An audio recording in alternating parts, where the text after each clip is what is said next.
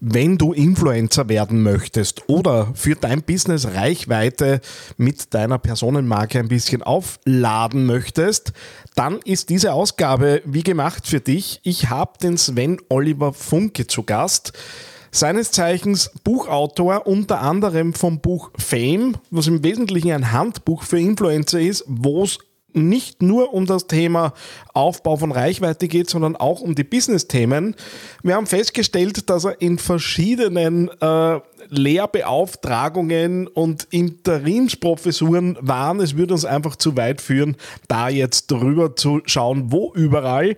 Auf jeden Fall ein beflissener Mund, der da was zum sagen, äh, zu sagen hat. Und äh, wenn dich das neugierig macht, dann wäre es gut, wenn du jetzt dran bleibst. TheAngryTeddy.com, Podcast für Social Media, Online-Marketing und E-Commerce. Hier ist dein Host Daniel Friesenecker. Hallo und Servus zu dieser Ausgabe des Digital Success Podcasts von TheAngryTeddy.com. Wenn du jetzt auf dein Smartphone oder auf das Display schaust, äh, dann wirst du feststellen, äh, der Teddy Podcast hat ein neues Cover. Ich habe all die Dinge, die ich selbst meinen Kunden weitergebe, äh, für mich selbst auch jetzt mal äh, in Umsetzung gebracht. Äh, bessere Lesbarkeit des Sendungsnamens, klare Positionierung, ähm, das äh, Porträt ein bisschen herausgeholt und so weiter und so fort. Ähm, Freue mich natürlich über euer Feedback, äh, wie euch denn der neue Auftritt gefällt. Ähm, und ja, damit äh, noch eine zweite Ankündigung. Ähm, heute ist der 19. August 2021. Ein paar Tage sind noch hin bis zum Content Day am 9.9. in Salzburg, wo ich eine Deep Dive Session rund ums Thema Podcasten äh, zeigen darf. Ich habe mir mittlerweile auch überlegt, was ich da genau tue äh, und habe äh, mir überlegt, ich werde dort einfach wirklich so eine äh, Podcast-Folge durchproduzieren. Ähm, natürlich mit ein paar Vorbereitungen, damit äh, da natürlich dann nicht zu haken beginnt, aber einfach mal so den kompletten Produktionsprozess äh, auf eineinhalb Stunden mit nebenbei Vortrag. Ich hoffe, ich schaffe das mit äh, meinen Multitasking-Fähigkeiten. Und wenn du da dabei sein möchtest und auch natürlich die anderen großartigen Speaker hören magst, dann hast du einen 10% Rabattcode in den Shownotes zu dieser Ausgabe.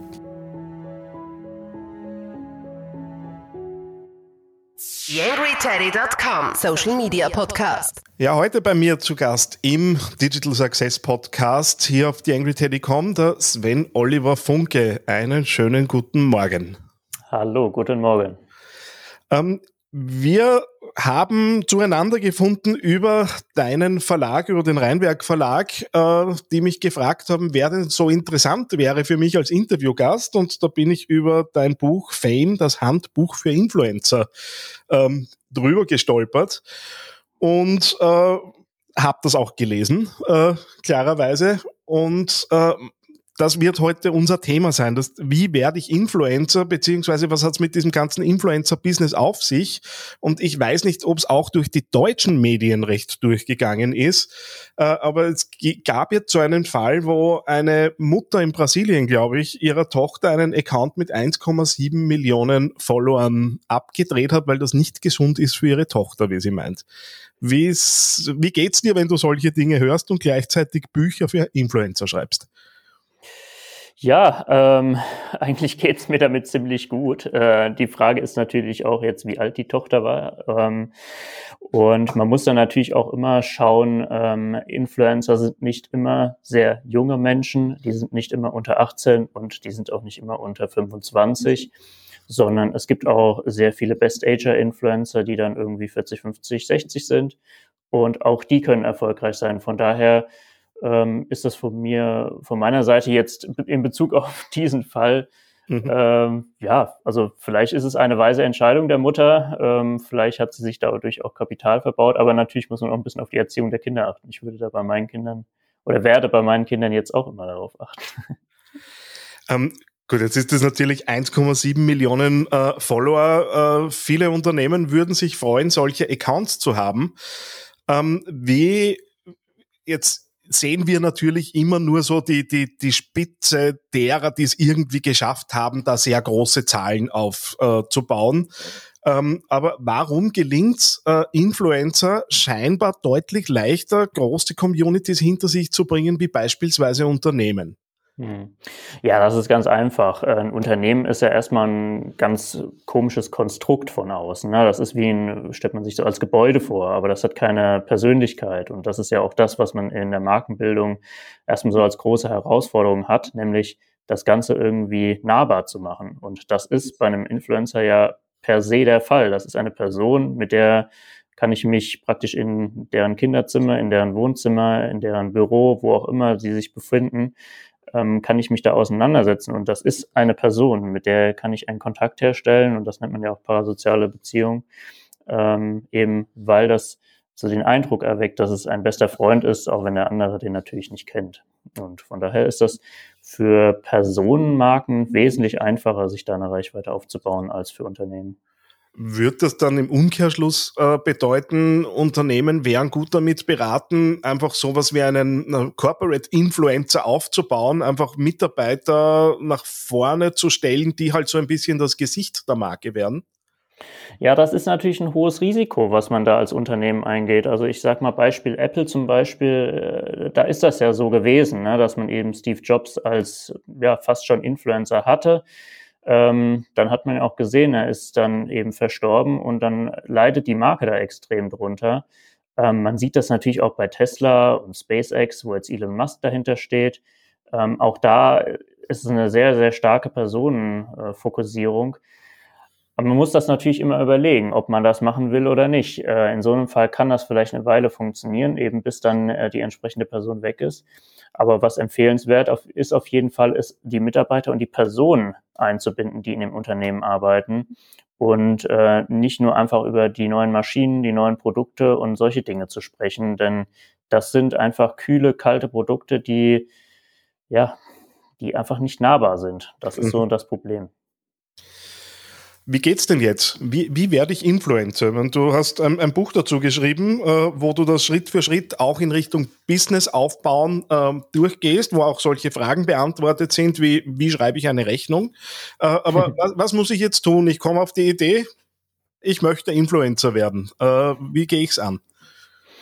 Ja, das ist natürlich auch jetzt so eine äh, grundsätzliche Frage, ob das die richtige Herangehensweise ist. Das beschreiben wir auch in dem Buch. Ja, also Geld als Motivation ähm, ist eigentlich ein ganz schlechter Treiber, um Influencer zu werden. Denn ähm, natürlich kann man so einen Erfolg auch planen und man, da gehört natürlich auch viel dazu. Man muss die richtigen Medien bedienen, man muss sie richtig bedienen, äh, man muss regelmäßig Content erstellen. Das ist einer der wichtigsten Punkte überhaupt. Dranbleiben. Ja, das ist der, der Schlüssel eigentlich zum Erfolg und auch immer wieder zu evaluieren, was funktioniert, was funktioniert nicht, was interessiert denn die Community überhaupt? Kann ich einen Mehrwert bieten ähm, oder bin ich vielleicht auch einfach als Person der Mehrwert? Das gibt es ja auch, ja, also man sieht das ganz oft so bei Familienaccounts, dass der Mehrwert einfach ist zu sehen, wie machen andere das? Ähm, kann ich da mir vielleicht Inspiration holen oder sowas, ja?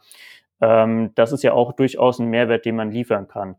Aber ähm, das als ja, mit der Motivation, ich möchte Influencer werden, zu starten, um Geld zu verdienen und reich zu werden, das ist definitiv die absolut falsche Herangehensweise. Man muss eigentlich eine Leidenschaft haben oder ein Thema haben, was man wirklich gerne kommunizieren möchte, wo man sich auch super wohlfühlt und dann ähm, hat das auch Erfolg, wenn man da regelmäßig dran bleibt.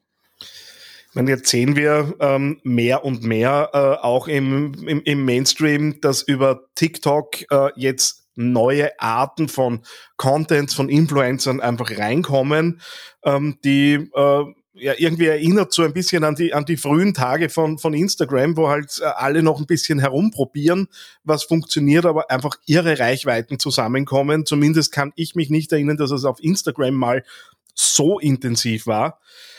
Ähm, Jetzt haben die natürlich Leidenschaft äh, dahinter, aber wo beginnt's dann, äh, dass ich mir tatsächlich auch strategisch Gedanken machen muss, äh, wie ich das jetzt kanalisiere? Also da gibt's ja im Moment sehr viele, gefühlsmäßig eher jüngere äh, Leute, die irgendwie auf einmal eine sehr hohe Reichweite haben und gefühlt manchmal nicht so recht wissen, was sie jetzt tun sollen damit. Hm. Ja, ähm, meistens steckt ja dann irgendwann ab einem bestimmten Punkt dann auch ein Management dahinter, die äh, versuchen dann eben auch diese Unternehmenskooperation an Land zu ziehen.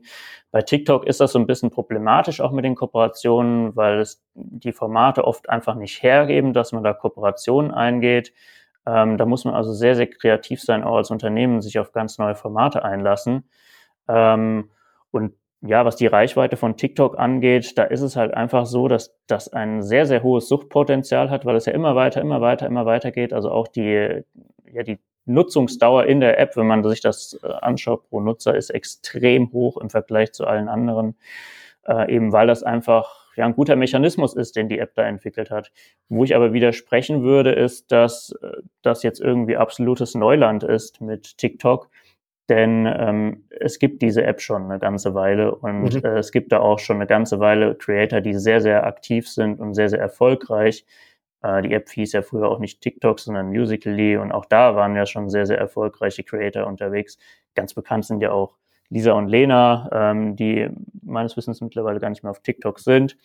Aber äh, das sind ja auch Accounts, die sehr, sehr, sehr großen Erfolg erzielt haben. Natürlich ist es, wenn man sich das einfach mal anschaut, auf TikTok relativ einfach eine große Reichweite zu erzielen. Und von daher ähm, ist es natürlich auch für Marketer jetzt plötzlich hochinteressant geworden, ähm, da einzusteigen. Aber was ich auch mal wieder sehe, ist, dass viele gerade aus den Marketingabteilungen oder die sich mit Marketing beschäftigen, plötzlich einen TikTok-Account starten und ähm, häufig halt einfach gar nicht diese, diese Sprache sprechen und das halt einfach floppt, zumindest in meinen Augen da vielleicht ein bisschen nachgefragt zu deinen Erfahrungen oder deinen Beobachtungen. Jetzt ist große Reichweite eh super. Äh, auf der anderen Seite, wie genau kann ich überhaupt feststellen, ob das meine relevante Zielgruppe ist? Weil äh, ich bin selbst ehrlicherweise nur passiv auf TikTok. Ich verbringe sehr viel Zeit, also man kippt da ja wirklich sehr schnell rein.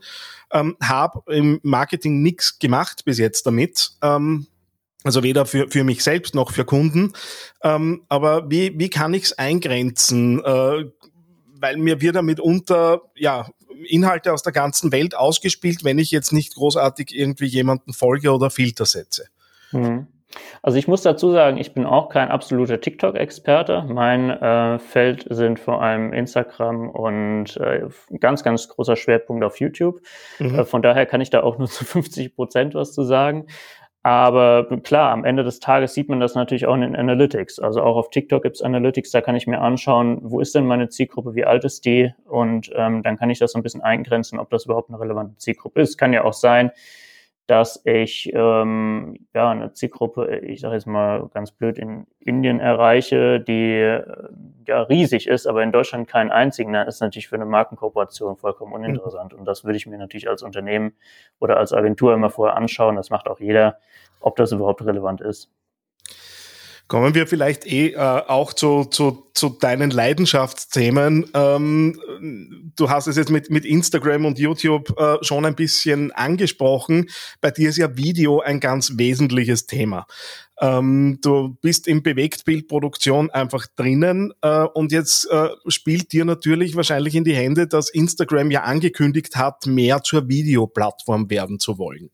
Und du als jemand, der, der Videoinhalte produziert, äh, wird wahrscheinlich relativ schnell nicht nur von mir die Frage kommen, na, was brauche ich denn eigentlich, äh, um ordentlichen äh, Social Media Content zu machen? Reicht mir das Smartphone oder was würdest du empfehlen, so an Grundausrüstung?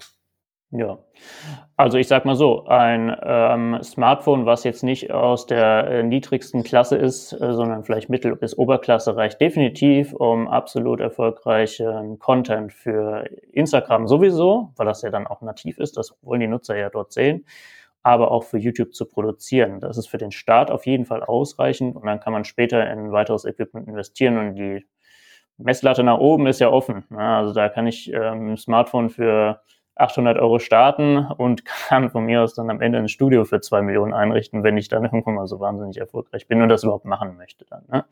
Aber ja, so kann man auf jeden Fall starten. Ich würde immer mit dem Smartphone anfangen und dann eben sich lieber darum kümmern, dass der Ton wesentlich besser ist als das Bild, mhm. denn ein schlechter Ton äh, überspielt ein schlechtes Bild, äh, ein, ein, ein guter Ton überspielt ein schlechtes Bild, so rum. äh, die Leute wollen auf jeden Fall auch die, die Person vor der Kamera verstehen und ähm, dann verzeiht man eher mal ein schlechtes Bild.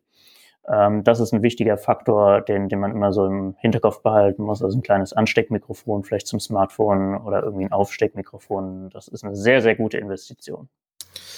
Ähm, jetzt ist es für, für Leute, die äh, jetzt nicht hauptberuflich Influencer sind, sondern sich vielleicht so ein bisschen Community aufbauen wollen, auch fürs Business, äh, ja im Normalfall nicht denkbar, irgendwo drei, vier, fünf Stunden äh, zu investieren, damit man ein kurzes äh, Reel für Instagram zum Beispiel hat.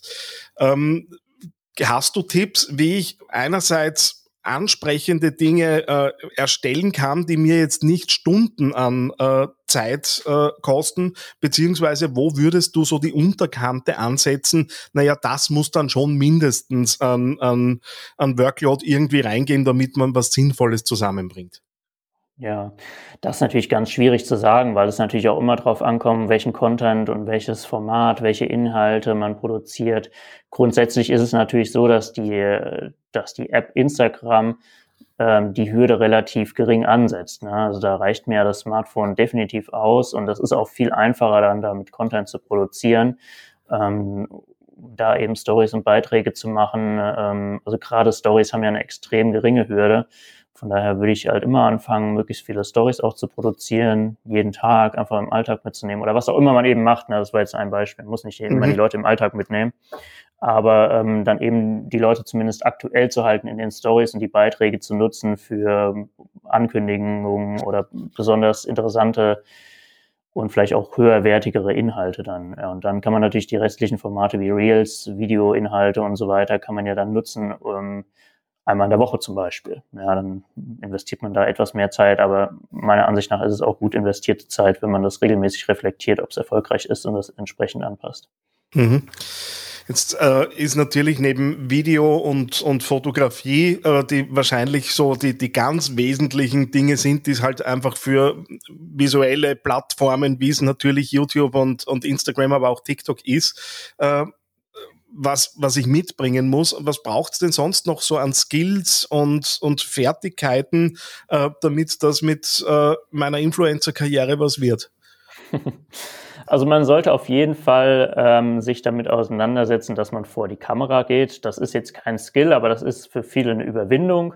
Und ähm, da kann ich auch nur ganz klar sagen, ähm, Natürlich gibt es Beauty-Influencer und die sehen alle ganz toll aus und sind auf, sind aber meistens gefotoshoppt oder mit irgendwelchen ähm, Apps auf dem Smartphone bearbeitet, damit es ganz toll aussieht. Ähm, das muss man definitiv nicht machen. Ähm, es gibt unzählige Beispiele. Ähm, ich sag mal, man kann so ein schönes Beispiel aus dem amerikanischen Raum nehmen. Ich höre immer wieder, Casey Neistat äh, sieht jetzt nicht besonders attraktiv aus. Ähm, höre ich von vielen. Ähm, ja, das mag vielleicht sein, aber er ist trotzdem wahnsinnig erfolgreich auf dem, mit dem, was er gemacht hat. Mittlerweile macht er ja wesentlich weniger. Ähm, also auch da kann man sich so viele Beispiele suchen, sich selbst einfach mal zu überwinden, eben auch vor die Kamera zu gehen. Das ist ein ganz großer Faktor. Und dann eben auch, ja, trainieren, trainieren, trainieren, einfach mit sich warm werden vor der Kamera. Das ist auch sowas, was man vielleicht als Skill tatsächlich auch erwerben kann. Das, das muss man nicht haben. Ja. Das ist keine Sache, die man irgendwie angeboren hat, sondern das lernt man über die Zeit hinweg. Und das sind so zwei Sachen, die, glaube ich, für viele eine große Hürde sind, ähm, wo man sich einfach sehr viel mit sich selbst auseinandersetzt. Wie klingt man? Man klingt ja ganz anders, als wenn man sich selber sprechen hört. Und das sind so Faktoren, die, die spielen dann viel eher eine Rolle. Ähm ein Thema, das man immer hört, sobald man äh, Influencern folgt und die auch Tipps geben, äh, ist, bleib authentisch. Ähm, und jetzt ist es bei manchen glaubwürdiger und bei manchen unglaubwürdiger, was jetzt die Authentizität angeht. Ähm, ich beschäftige mich da in letzter Zeit sehr intensiv äh, damit und habe für mich so eine Definition, die mir ganz gut gefällt, wenn Denken, Fühlen, äh, Kommunizieren und Handeln irgendwie so auf einem Mittelpunkt zusammengehen, dann sind wir authentisch. Ähm, Gleichzeitig, und das steht nicht bei dir im Buch, sondern in einem anderen Buch zu genau demselben Thema, wird zum Beispiel von dem Autor geraten, dir deine Influencer-Rolle zu überlegen, was ja irgendwie so ein bisschen dem Thema Authentizität ja, zumindest nicht hilft. Wie, wie bin ich authentisch in einer Welt, wo ich natürlich mich von der bestmöglichen Seite zeigen mag? Also ich empfehle, dass man sich Grenzen setzt. Ähm, das heißt zum Beispiel erstmal das Thema natürlich auch klar zu definieren, was mache ich. Ich kann nicht heute das und morgen das machen. Natürlich kann ich mehrere Themen vermischen. Ich kann zum Beispiel eine Fotografin sein, die auch ähm, schwanger ist, sage ich jetzt mhm. mal. Ja, ähm, natürlich kann ich diese beiden Themen dann irgendwie auf meinen Accounts vermischen. Das funktioniert. Ähm, aber ich kann nicht sämtliche Themen, für die ich mich in meinem ganzen Leben interessiere und mein ganzes Leben da reinpacken, das ist meiner Ansicht nach nicht gut.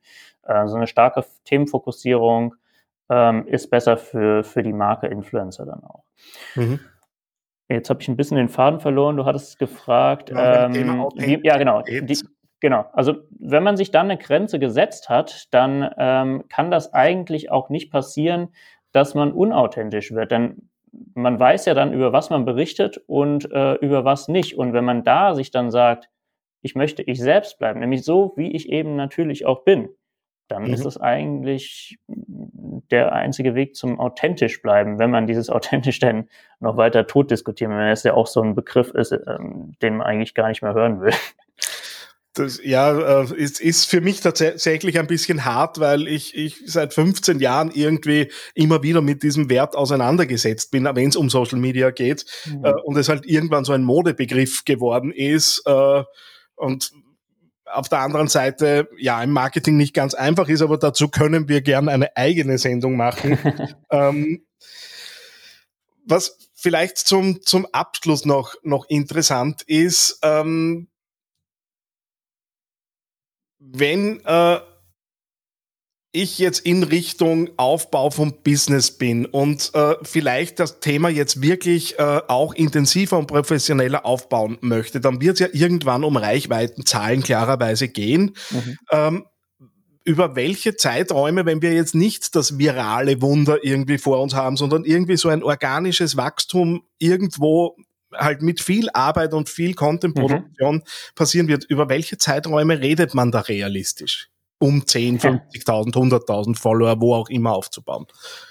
Das ist ganz schwer zu sagen. Also ich betreue im Moment ähm, einen YouTuber im Handwerkerbereich, der ist im Moment bei 80.000 Abonnenten auf YouTube, ein bisschen mehr als 80.000 und hat auch andere Accounts. Der hat das vor sieben Jahren angefangen ähm, und das ist dann eben organisch gewachsen ja, ist schwierig zu sagen. Damals gab es vielleicht noch nicht so viele, die sich auch dafür interessiert haben, Kanäle zu abonnieren. Ähm, kann sein, dass das Wachstum heute ein bisschen schneller läuft.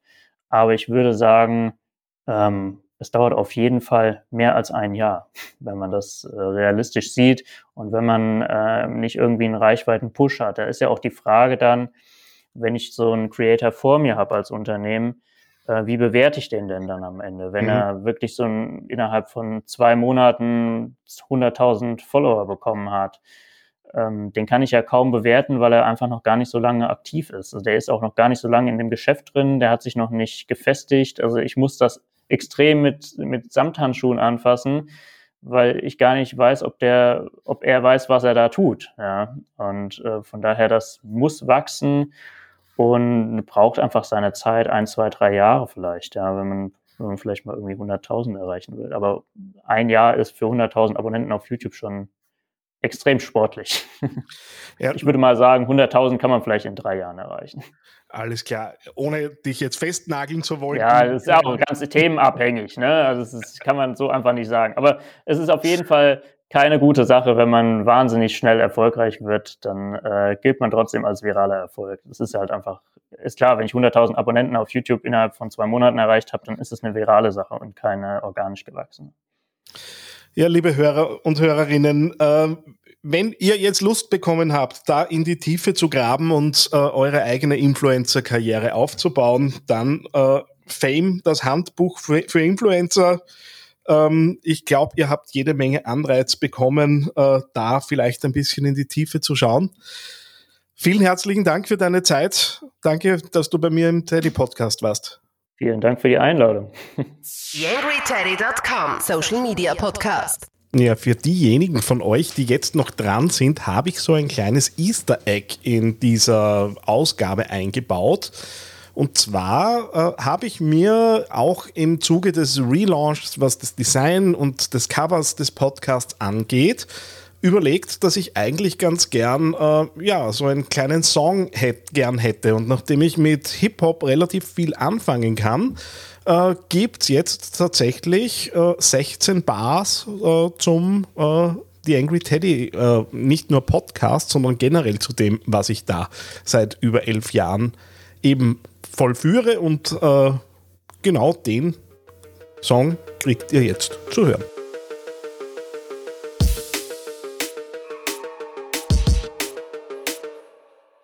Seit 2010 ein Projekt rein aus Leidenschaft. Podcast, Blogs machen ohne einen Zweifel dran. 100 Unternehmen gecarried, bis sie es dann schafften. Immer nur das Richtige, bis sie das Ziel erfassten. Andere werden neidisch, werfen sie einen Blick auf den Award. European Podcast, nur mit Leichtigkeit gewonnen. Zeigt dein Projekt, Ziele gesetzt. Strategie für Strategie und es wird perfekt. Business-Betrüger gehen hiermit schnell unter. Kämpfen gegen WhatsApp-Gruppen und Geflunker. Ohne Buzzwords und Kompetenz enttäuschen. Helfen sie auch simpel den ganzen Leuten. Social Media und Podcasts an die Spitze bringen. Hilfe wird geboten, bis es dir gelingt. Ohne irgendwelche Sportwagen in den Werbeclips. Der Angry Teddy hat die Hilfe für Projekte und für dich. Eine kleine Bitte habe ich noch an dich. Wie du dir vorstellen kannst, geht ja auch einiges an Zeit in die Erstellung des Podcasts hier auf theangryteddy.com. Wenn du diese Arbeit unterstützen möchtest, dann geh doch bitte auf iTunes und hinterlasse dort eine 5-Sterne-Bewertung oder eine Rezension.